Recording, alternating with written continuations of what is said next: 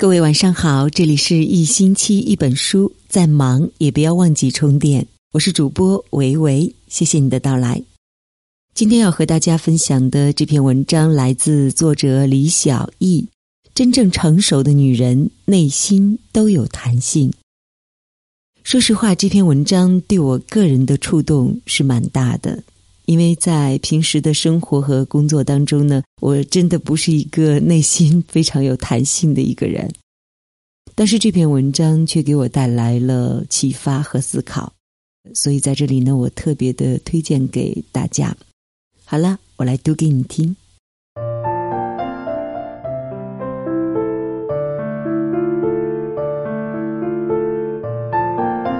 十多年前，我第一次去埃及。因为担心治安，报了旅行团，而旺季房间有限，即便付单房差价，也没有更多的空房。我必须和团里另外一位陌生的女游客拼房，因为太想去了，所以我答应了。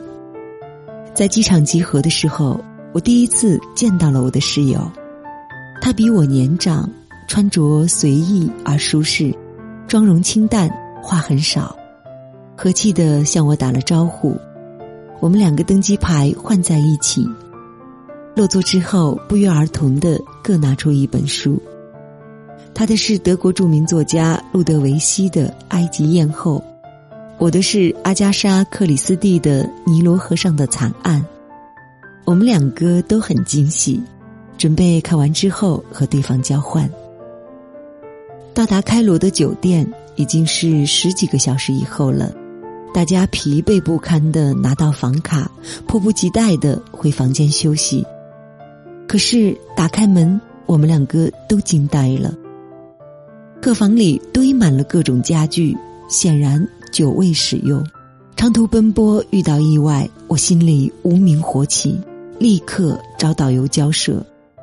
导游在前台协调很久，没有结果。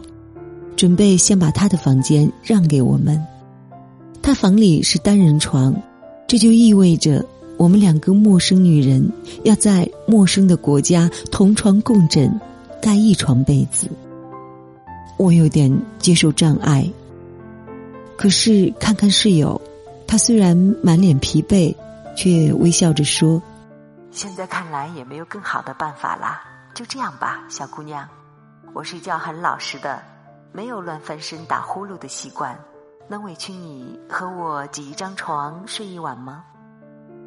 我笑了笑，赶紧说：“荣幸啊！”回到房间，他让我先洗漱，自己整理行李。当我走出浴室，不免吃了一惊，房间里弥漫着香薰蜡烛、好闻的薰衣草气息。他的行李只占用了一个角落。物品摆放井井有条，处处为我留了空间。床上放着他的丝质睡袍、枕垫和眼罩。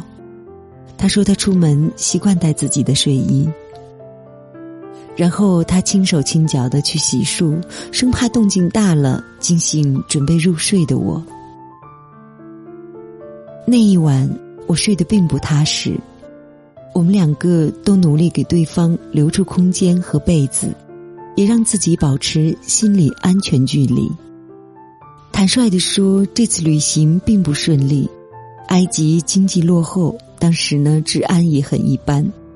我们穿越沙漠到西奈半岛度假，由政府军队一路护送游客大巴车队。酒店条件时好时坏，客车呢也常出状况。餐饮完全不习惯，旅行团里经常抱怨。每当这个时候，我的室友就帮导游打圆场。他已经尽力了，大家出来是看风景和找高兴的。旅行呢，本来就是一件有弹性的事情，身体吃点苦，眼睛没吃亏就好。奇怪的是，他并不凶悍，却自带气场。每次圆场都很有效。他的每一件内衣和日用品都精致昂贵，而外衣却找不到一个 logo。可是他一点也不娇气。同吃同住十二天，总是他在照顾我，在女王神殿给我拍照，在金字塔下帮我背包，出门呢还会多带一瓶水给我们两个做储备。我也很知趣的反馈分享有意思的埃及历史，比如说著名的法老绯闻、正史和宫斗。总之，一路上我们都是乐呵呵的。逐渐熟悉起来，我才知道，她和丈夫一起创立了自己的公司，规模很大。但是后来，丈夫和秘书结了婚，她带着孩子自己过。每年除了亲子旅行，他单独给自己留了一个假期，埃及就是他特别想去的地方。他说的很轻松，但是我不敢猜想他经历这些的心境。他主动解释说：“女人呐，得有弹性，掉在地上才摔不烂。你看，就像这次旅行，好的坏的都要接受，突发的意外的都要对付着，这样才能看到你想看的景色啊。这个世界本来就和我们想象的不一样。”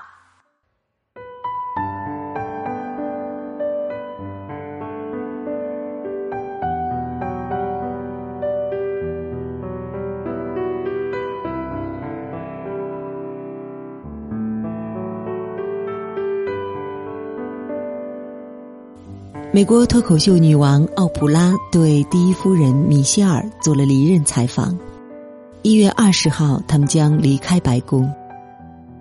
作为第一位黑人第一夫人，米歇尔得到了无数的赞誉，比如开创了历史之类，但也受到了同样多的攻击，什么自觉高人一等、丈夫的有色密友、奥巴马的宝妈了等等。甚至当年胜选时，她和丈夫击拳庆贺，都被称作恐怖主义击拳，说她是一个愤怒的黑人女性。奥普拉问米歇尔：“八年来，面对各种攻击，是什么让你坚定立场并找到解决方法的呢？”米歇尔的回答是：“做一个成年人。”他说。我有很好的父母，爱我的丈夫，周围有很多肯定我的人，这些都是有用的。但做个成年人更有用。我并非生下来就是第一夫人，我在各行各业工作，所以不可避免的会和一些人相抵触，感觉情绪受伤。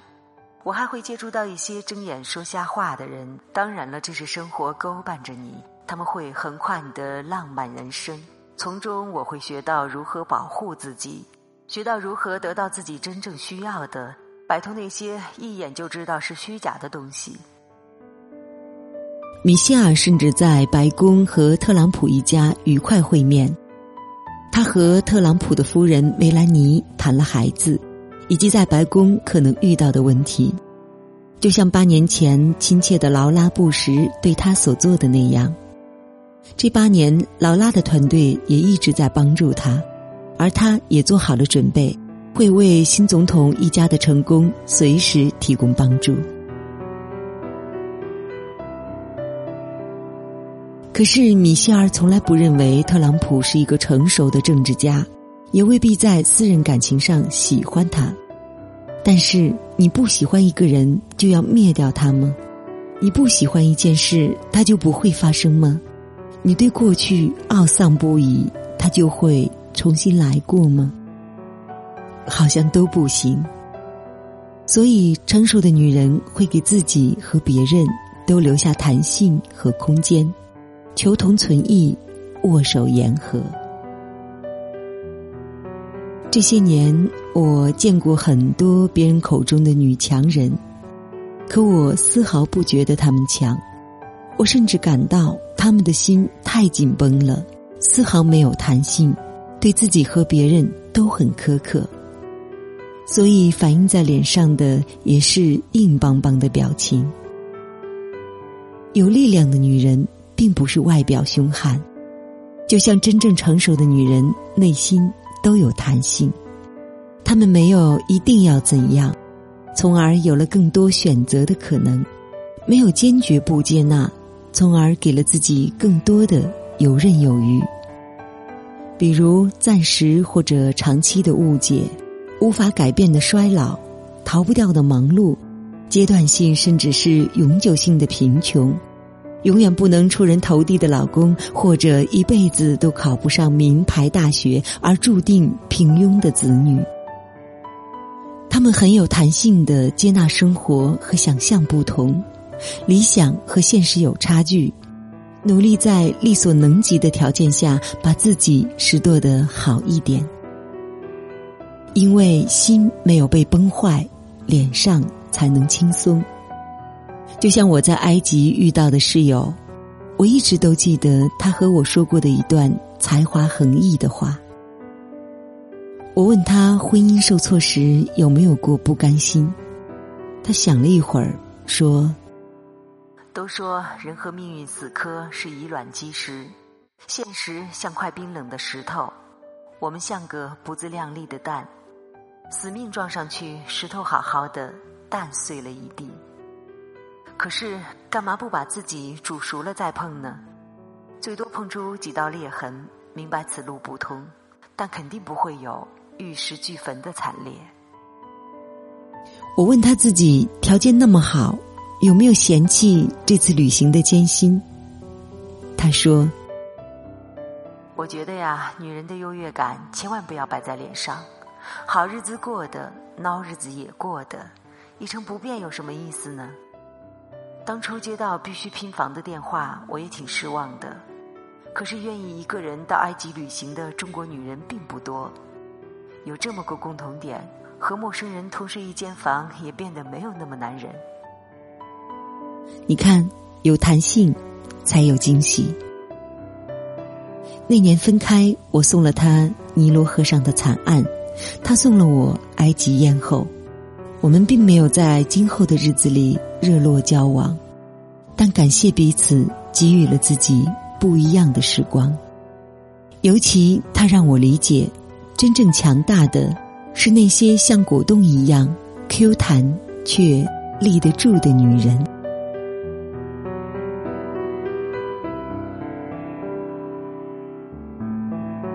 好了，今天的分享就是这样。感谢您收听一星期一本书，我是主播维维，我们下期节目再见喽。我翻了翻你的来信，仿佛又回到从前。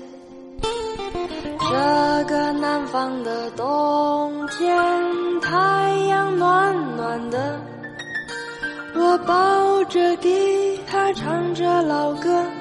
想想这就是生活。这个南方的冬天，树也没有落。我回回头，看不到昨天，不知不觉又一年。这个南方的冬天，就像是春天。我眺望远方，想着未来，不知明年会怎样。这个南方的冬天，这个南方的冬天，这个南方冬天，就像是春天。